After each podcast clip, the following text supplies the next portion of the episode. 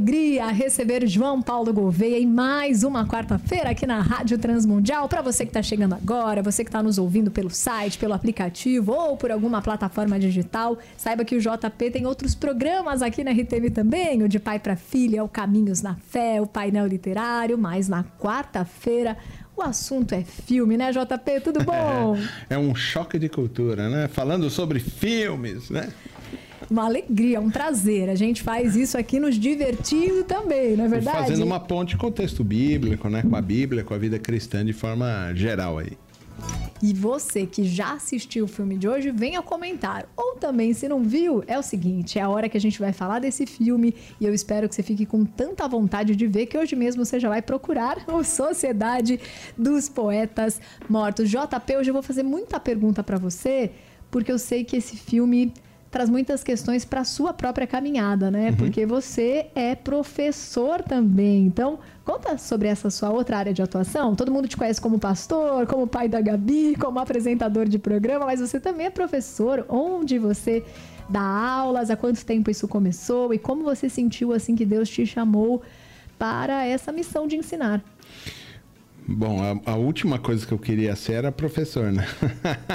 eu sou filho de professores, né? Interessante. Meu pai é professor de geografia, minha mãe é professora de história, né? Minha mãe foi diretora uh, de escola pública, né? Uh, e meu pai foi designado para a Secretaria de Educação, onde ele trabalhou durante muitos anos, muitos, muitos anos. Ele deu aula também em faculdade e tudo mais. Mas é a última coisa que eu queria era isso, né? Mas, ah, não, professor não, né? Não vou seguir. Mas aí eu fui fazer o seminário uh, e aí tive um despertamento muito grande. Pastor, professor, né? Luiz Saião também foi um grande incentivador, doutor Shed, um grande incentivador disso. Comecei a substituir o Saião e Isso entendi mais ou menos em que ano? 2000, é, no ano 2000, alguma ah, coisa por aí. vão 23 é. anos da sua é. primeira aula, talvez? É, eu, eu comecei mesmo a substituir o pastor Saião, ainda estava cursando e comecei a substituir nos, nos primeiros semestres, né? E aí vi assim, puxa vida, esse negócio aqui é muito legal. Eu vou fazer isso. E uma das coisas eu me lembro de estar falando, olha, se você quiser realmente aprender, ensine é assim que a gente aprende de verdade. Isso é verdade. Eu lembro até quando eu estudava para prova, né? Era aquela coisa, a gente estudava para prova e sempre tinham alguns amigos que não tinham estudado e falava assim: "Ai, faz um breve resumo pra gente". E às vezes naquelas escadas, tanto do colégio quanto da faculdade, que você começa a explanar sobre o assunto e se empolgar, não, mas olha, lembra disso e tudo mais. E aí você passa e recapitula toda a matéria. E na é verdade você tem que pensar muito para poder sintetizar, né, para o aluno, né? Exato. né? A gente, então, assim, a partir daí eu entendi esse negócio da vocação. E aí passei a engolir os livros, né? Esse que, é o negócio. Então comecei a trabalhar. O difícil, e eu sei que você tem aí uma pergunta da semana passada, que é sobre tempo, né? Sim. E é difícil realmente a gente conciliar aí o tempo. Mas se tem uma coisa justa que realmente acontece nessa nossa vida é a distribuição do tempo. São 24 horas para todo mundo, né? E a gente precisa aí, de alguma maneira, equalizar.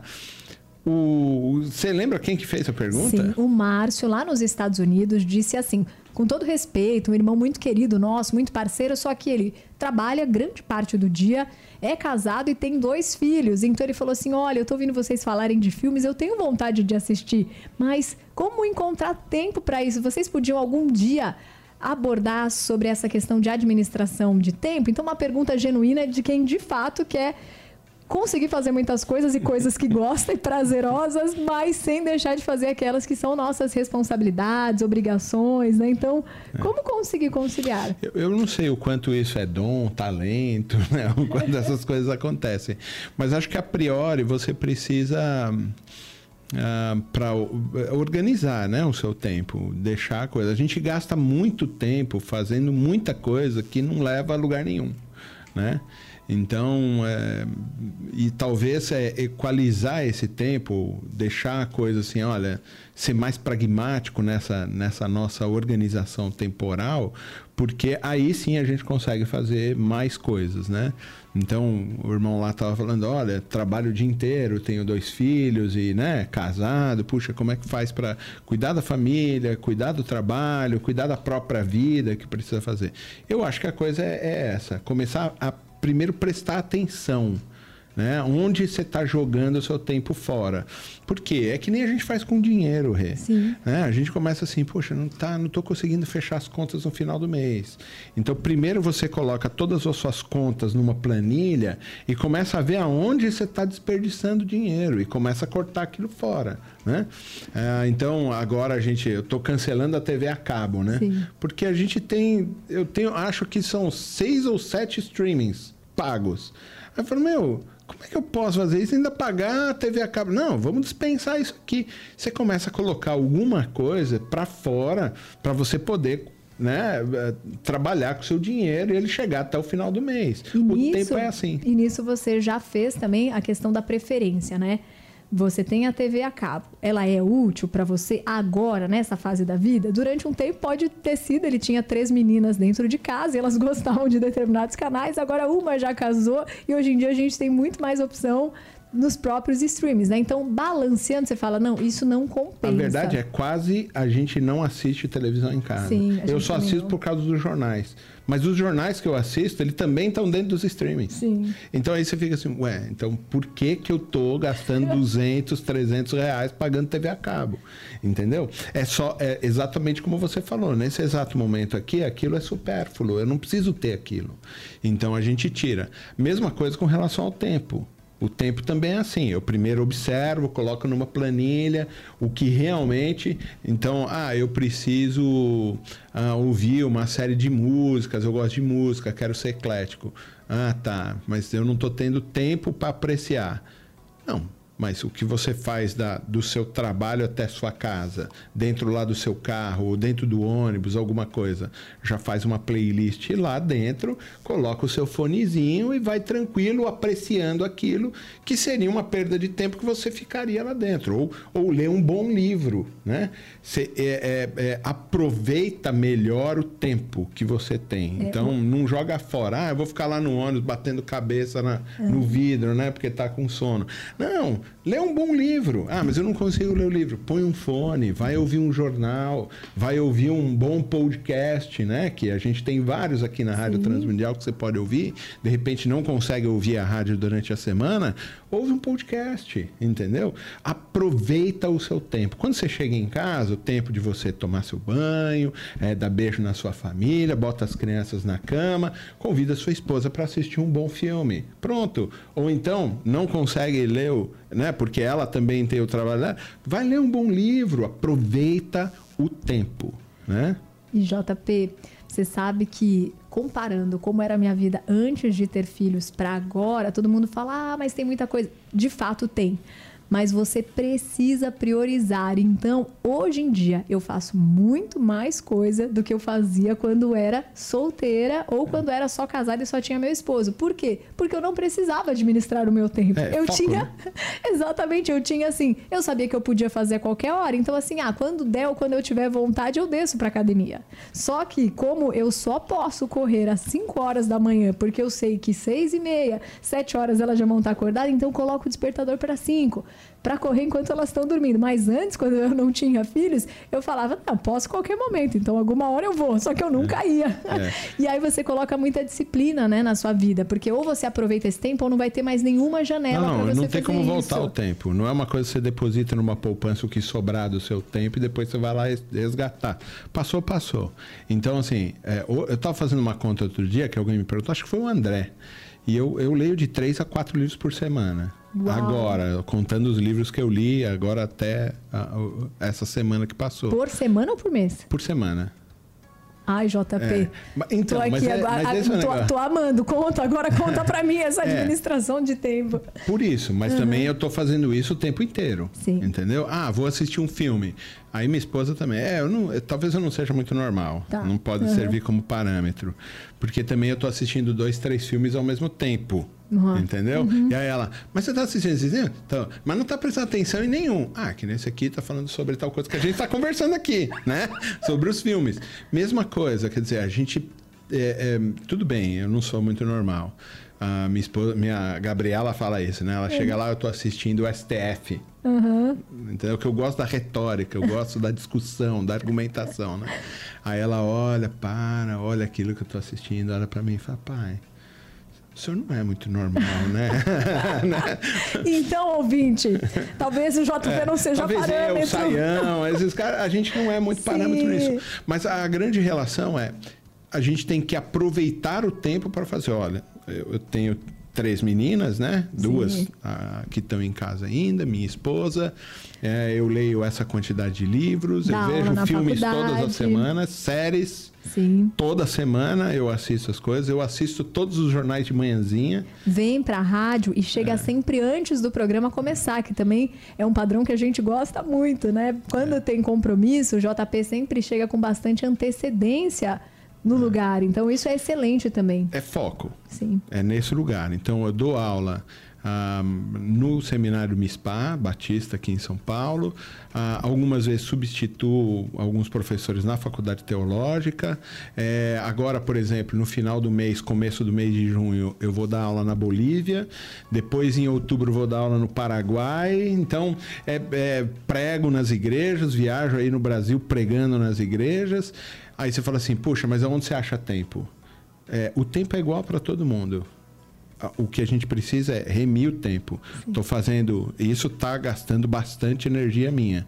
É, tem que lembrar uma coisa também, Rê. A gente vai descansar depois. Claro, depois e em algum... que a vida Uhum. Né? Chegar no Sim. final. Eu vou descansar bastante. Uhum. Agora é tempo da gente produzir, da gente fazer. Vai chegar uma hora que meu corpo não vai, minha cabeça, minha mente não vai poder produzir mais. E uma coisa que Entendeu? foi muito importante você ter comentado, isso acho que foi no final do ano passado, quando a gente estava numa semana especial de homens, e o assunto contigo foi é, a questão do tempo mesmo, até acho que por isso o Márcio trouxe também essa questão, já que a gente está falando de filmes. JP, me conta como é que é para você, né?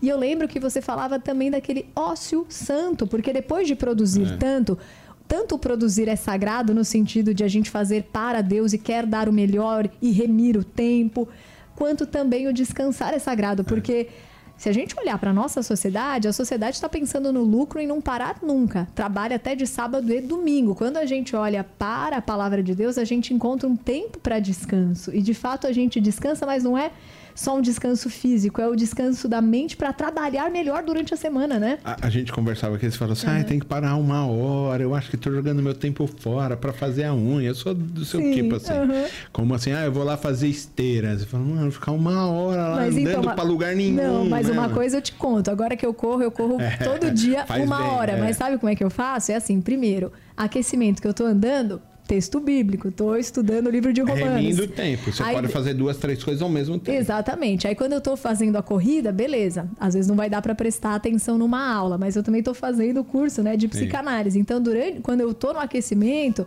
é ali dá para prestar atenção no vídeo, meia hora que eu tô caminhando, assistindo, nunca não fazendo nada. É. Só... Se você for observar, eu tô fazendo mestrado. Só esse semestre, só neste semestre de fevereiro, quando foram as aulas, final de janeiro até agora, foram quase 30 trabalhos. Uau. Artigos e tudo que você pode imaginar. Resenhas e tudo colocado aí. E, e a gente acha tempo para fazer isso. Sim. Acha tempo por quê? Porque precisa de foco para fazer as coisas. É, e eu também me dou ao direito, e aí talvez seja a grande coisa que os caras, meu, você vai estafar. Não, não. É que eu me dou ao direito de ser preguiçoso em alguns momentos. E me dou o direito de. Vou usar a palavra. Ser vagabundo mesmo. Aquele uhum. que, sabe, acorda, nem penteia o cabelo nem nada, toma um café, fica lá sem fazer nada. São raros, mas esses momentos eles existem e eu não tenho nenhum peso na consciência de não ligar meu celular, de não ligar meu, meu, meu computador, de não abrir nenhum livro, de não fazer nada. É o direito de não fazer nada. Isso ajuda a cabeça a também oxigenar para os desafios que ela coloca. As pessoas têm muito, ah, eu tenho que fazer, eu tenho que fazer, eu tenho que fazer, eu tenho que fazer, como aquela obrigação. Eu faço. Ponto. Então, se eu preciso fazer, gostando ou não gostando, eu faço. E quando eu não tenho, entendeu? Aí eu gasto mesmo meu tempo preguiçoso. Entendeu? E aqui vale a pena só pontuar duas coisas, até porque a gente vai ter que remir o tempo para caber todo o assunto do programa, mas só pontuar duas coisas muito importantes, né? Quando a gente olha para alguém é, que está envolvido, né, assim, com toda essa parte acadêmica e pastor e igreja, né? Aí muitos, talvez de fora, possam pensar, né? Mas então ele faz tudo isso e a família pode ser negligenciada. Isso eu sei que não acontece na sua vida. Eu sei que muita gente acaba fazendo isso porque coloca a responsabilidade do trabalho para o Senhor, assim como algo também tão repleto de obrigação, mas eu sei que você faz isso com prazer, com responsabilidade, mas com prazer e sim, você destina tempo para a sua família. Para você ter uma ideia, né? Minha, minha esposa, ela, ela gosta de cozinhar, uhum. mas essa comida do dia a dia uhum. é, é enfadonho mesmo para todo mundo, né? E quando eu tô em casa, mesmo que trabalhando e fazendo as coisas, eu cozinho para tirar isso das costas dela. Que legal, que Entendeu? legal. Ah, eu gosto de cozinhar, lógico que eu gosto. Todo mundo gosta de pegar um lagarto, fazer uma, né, uma costela, vou fazer tal. Todo mundo gosta de fazer o diferente, mas o dia a dia que sobrecarrega a minha esposa, eu tô lá, então eu tô lendo um livro, eu posso colocar o feijão lá para cozinhar. Uhum. Você entendeu? E eu posso, de repente, no dia anterior, antes de deitar, já deixar a carne marinando para pensar a coisa. Eu posso, no dia anterior, né, tá lá tranquilinho tal, e fazer uma lasanha para comer no dia seguinte quando chega do culto. Grande segredo, esse planejamento. Que... Planejamento. Se você for esperar a demanda vir na hora, você nunca vai ter tempo para ela. Agora, quando você pensou nela antes de ela chegar claro. e você se preparou, claro. é. Tudo flui muito então, bem. Então tá né? aí onde o segredo de você poder fazer várias coisas. Uhum. Planejar, foco. Não gasta tempo. Eu sou um cara que, eh, quando eu venho na rádio, eu fico, eu chamo de curva de rio, né? Uhum. Tudo vai enroscando. Então, ah, pastor, vem cá, vamos conversar, vamos. E, mas precisa ter foco. Então, eu também já coloco dentro do meu tempo esse tempo que eu vou enroscar, porque uhum.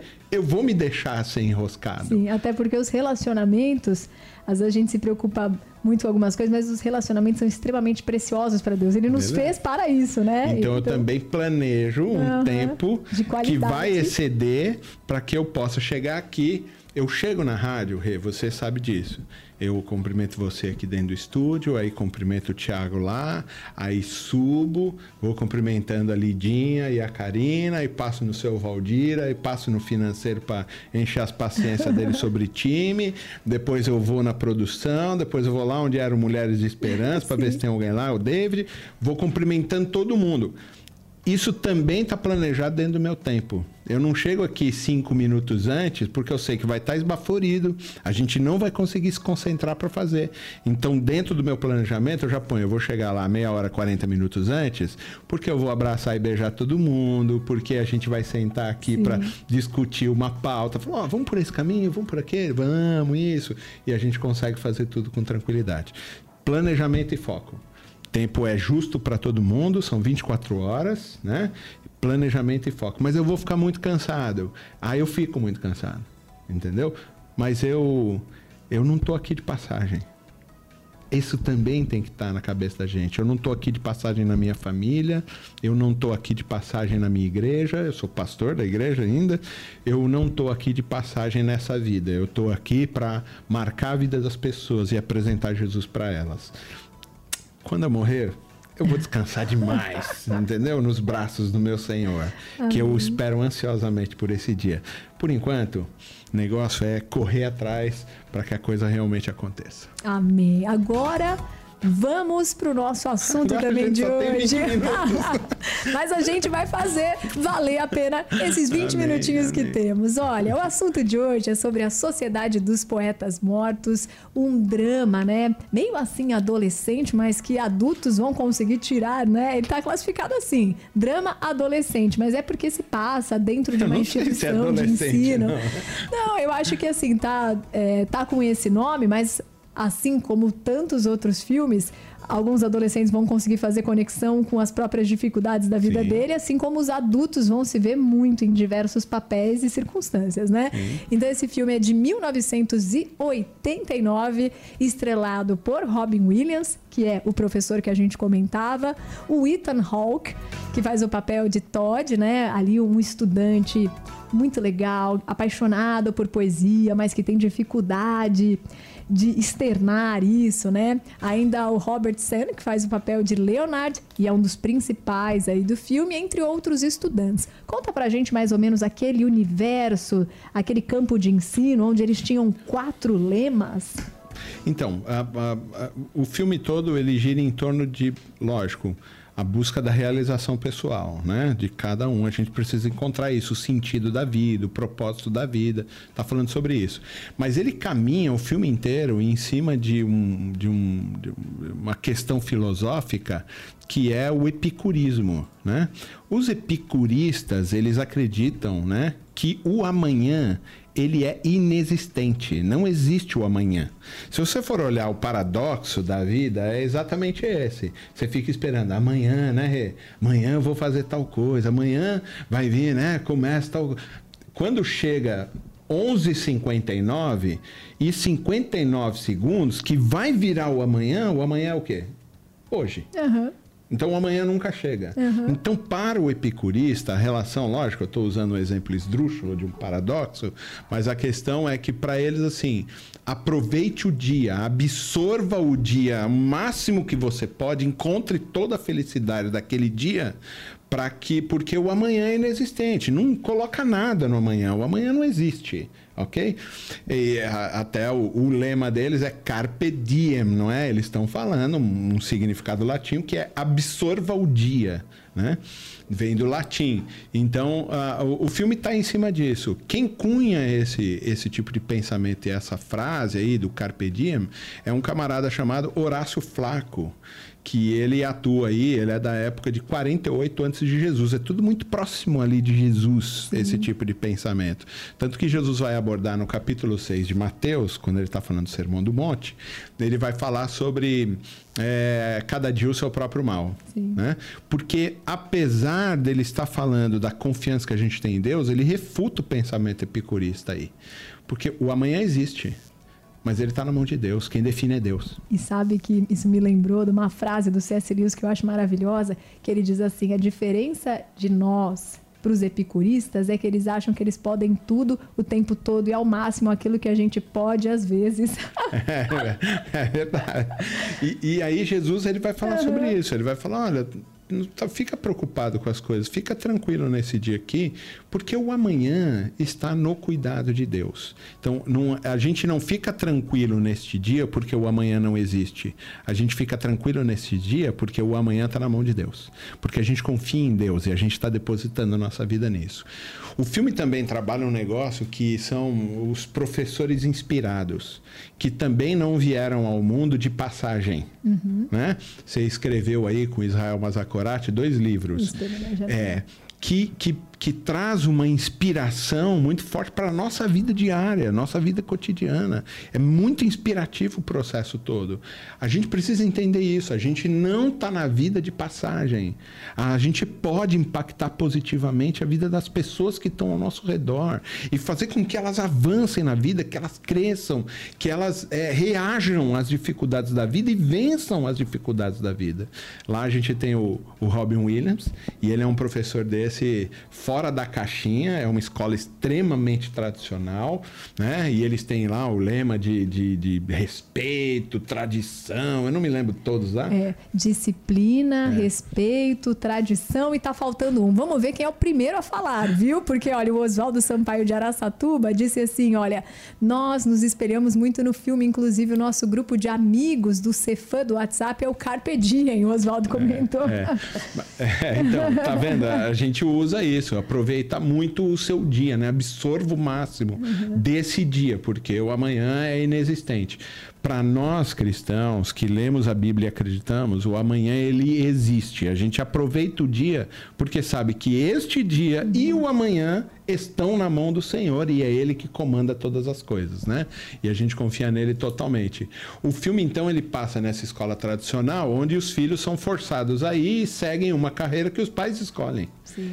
Inclusive está falando do Ethan Hawke, né? Ele ele vai ser médico porque o pai força ele a ser médico. Ele fala: "Eu não quero". Ele recebe um presente, lembra, de Natal. Ele recebe como se fosse assim uma maleta com os instrumentos para ser médico e aí ele recebe acho que no aniversário não, dele, é, um, é um negócio de mesa. É, ah, então, de papel, mas de mesa, então, só que vem com alguns instrumentos, carta, é. isso. É. E aí ele recebe um no aniversário e no outro ano é exatamente igual. E aí o colega de quarto dele, né, que é. a gente comentou aqui, que é o Robert Sand, ele fala assim: Ah, mas vai ver que os seus pais acharam que esse presente era tão bom, por isso que deram duas vezes iguais. e aí, e o menino tá dizendo: Não, meus pais não me conhecem, meus pais não perguntaram para mim o que eles querem que eu faça. Eles eu nem querem, gostei da primeira vez. Né? É, e eles querem que eu faça o que eles querem, eles nem querem saber é. o que eu penso. Exato. Então o filme também vai discutir esse tipo de coisa, que é o relacionamento entre pais e filhos, que a gente não ouve as aflições dos filhos. Sim. A gente impõe neles as nossas próprias frustrações, né? E os nossos próprios, é, as nossas nossas esperanças de futuro, a gente deposita tudo nos filhos e isso é um peso para eles, né? E o que mostra é que são pais que estão procurando o seu lugar na sociedade não tiveram, ou não tem dinheiro, ou não tem prestígio e estão passando isso para os filhos. Então, assim, eu nunca tive isso, então faça valer. Só que, assim, Deus deu para cada um um dom, né? E aí depois, claro, o filme vai trazer isso bem grande lá no final, que quando você sufoca esse dom e esse talento que Deus te deu e vai fazer qualquer outra coisa que não seja o chamado que Ele colocou, você morre, você abafa.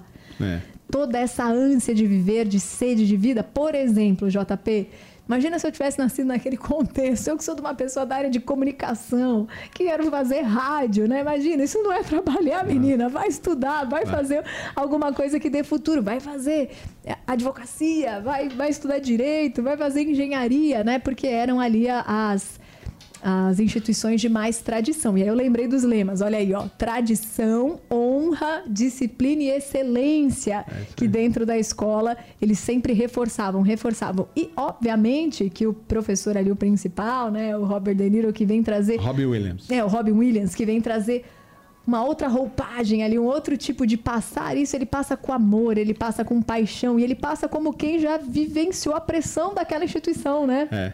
Aí, aí é engraçado porque a gente olha o filme e fala assim: meu Deus, que, que ele quer dizer? Sociedade dos Poetas Mortos, né? Deve ser alguma coisa de, de, de, como é que chama esse? Zumbi, né? e não é. É que na época, eles chamam de Mr. Keating, né? Que Sim. é o John Keating, né? Que é o professor, né? O Robbie Williams. Na mocidade dele, quando ele também era aluno dessa instituição, ele tinha uma sociedade secreta como de se... leitura de poesia, né? E ele falava, a gente queria absorver a beleza da vida. Então a gente se reunia para ler poesia tirar da vida até o tutano, ele fala, né? É.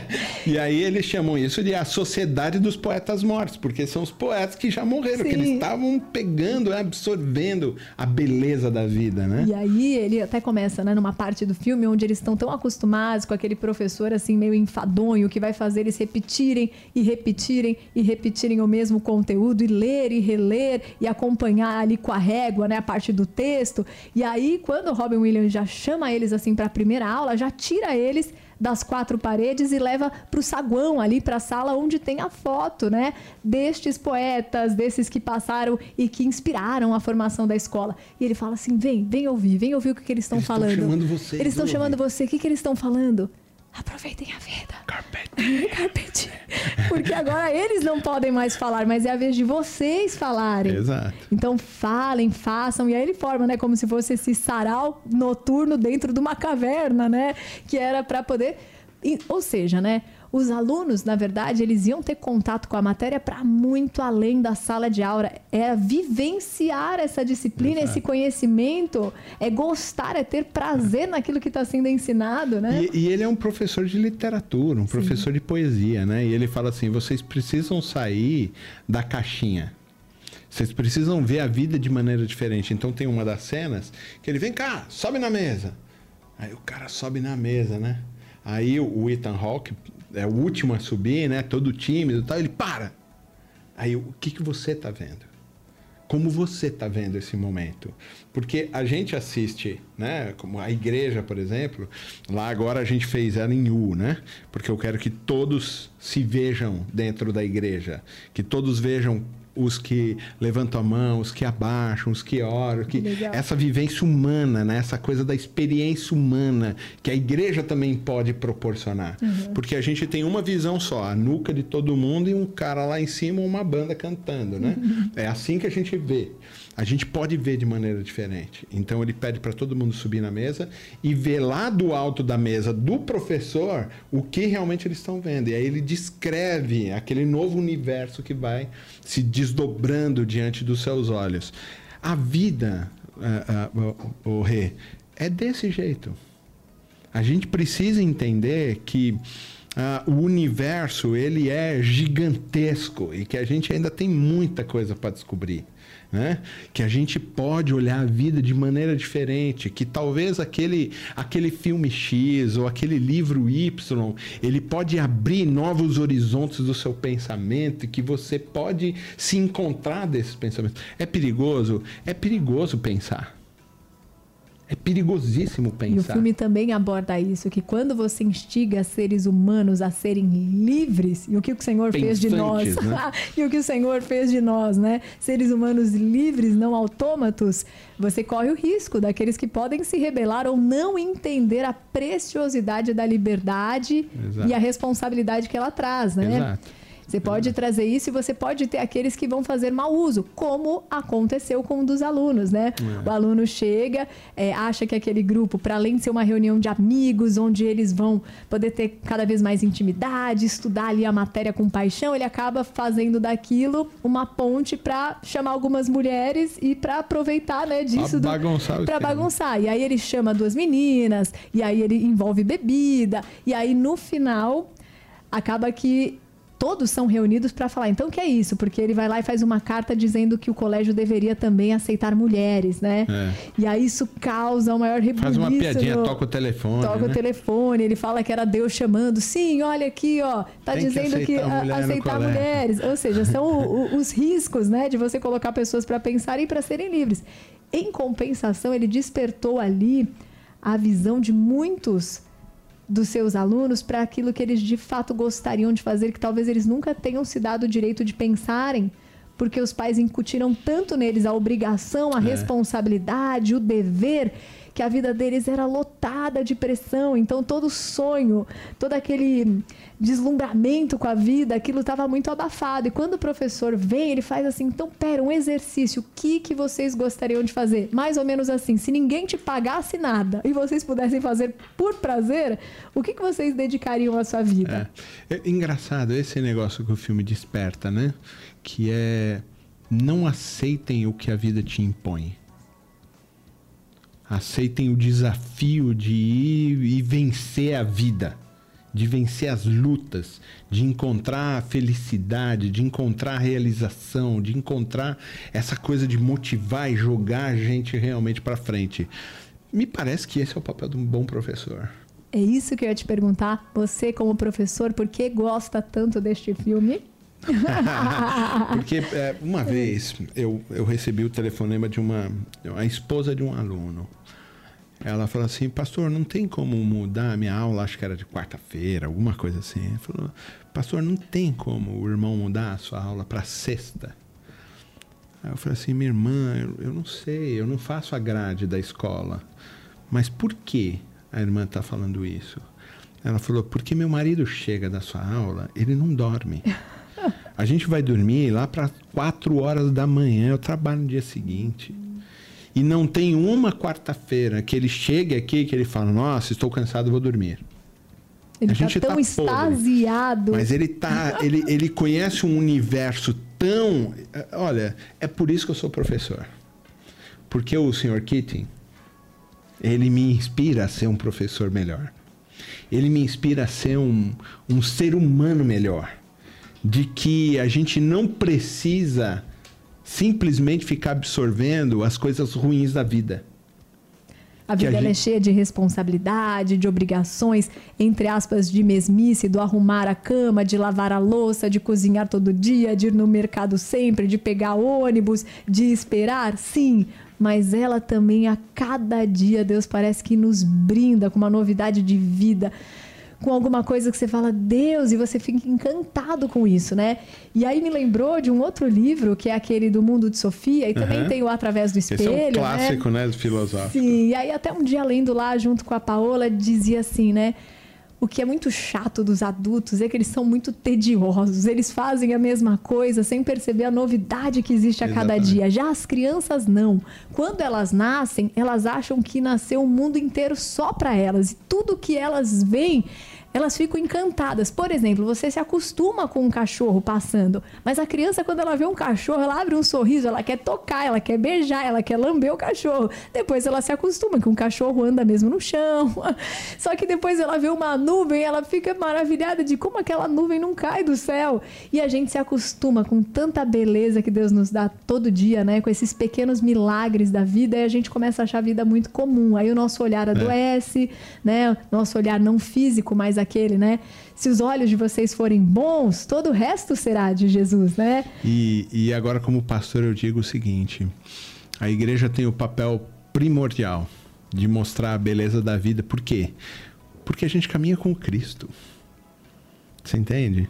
O Cristo, ele amplia todos os nossos horizontes. O Cristo leva a gente para um, para um outro patamar da vida espiritual, da vida emocional, da vida física, material. Ele leva a gente para um outro lugar. Ele mostra um novo horizonte. Ele leva a gente a, a romper as desgraças que a vida propõe para gente, para que a gente avance vendo a beleza da própria vida. O Salmo 19, ele vai falar sobre Deus. Ele olha a natureza, ele fica extasiado com a beleza de Deus. E ele não, não consegue colocar aquilo, não cabe dentro do coração.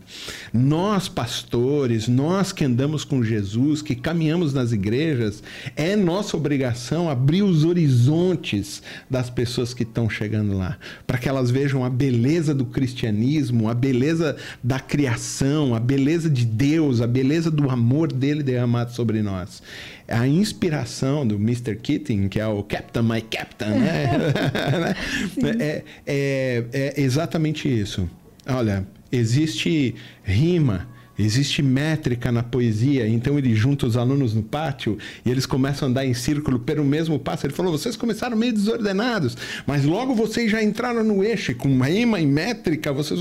Assim a poesia, assim ela é, ela vai ah, ajeitando a nossa eu digo que isso é o evangelho. A gente começa meio bagunçado, uhum. mas depois a gente vai entrando no ritmo e a gente começa a ver a beleza da vida com Deus, a beleza do evangelho, a beleza do amor dele derramada por nós e como ele abre novos horizontes para a gente. Suba na mesa da sua casa e veja a vida de uma nova perspectiva e olhe tudo o que Deus fez por você e a maravilha do evangelho. Assista esse filme e veja nessa perspectiva de que Deus abre ah, novos horizontes e ele mostra a beleza de toda a criação dele, do amor e da graça dele derramada sobre a gente. João Paulo Gouveia, obrigada pela tua participação aqui e obrigado ouvintes, reverendo Helenildo, Edivânia, Gildo, Neide, Magéssica, Márcio, Gildásio, Helenilze, Osvaldo, Basile e toda a turma. O assunto de hoje foi o filme A Sociedade dos Poetas Mortos. Assista e depois volte para comentar com a gente. Você que já viu, depois conte se hoje você viu de um outro prisma.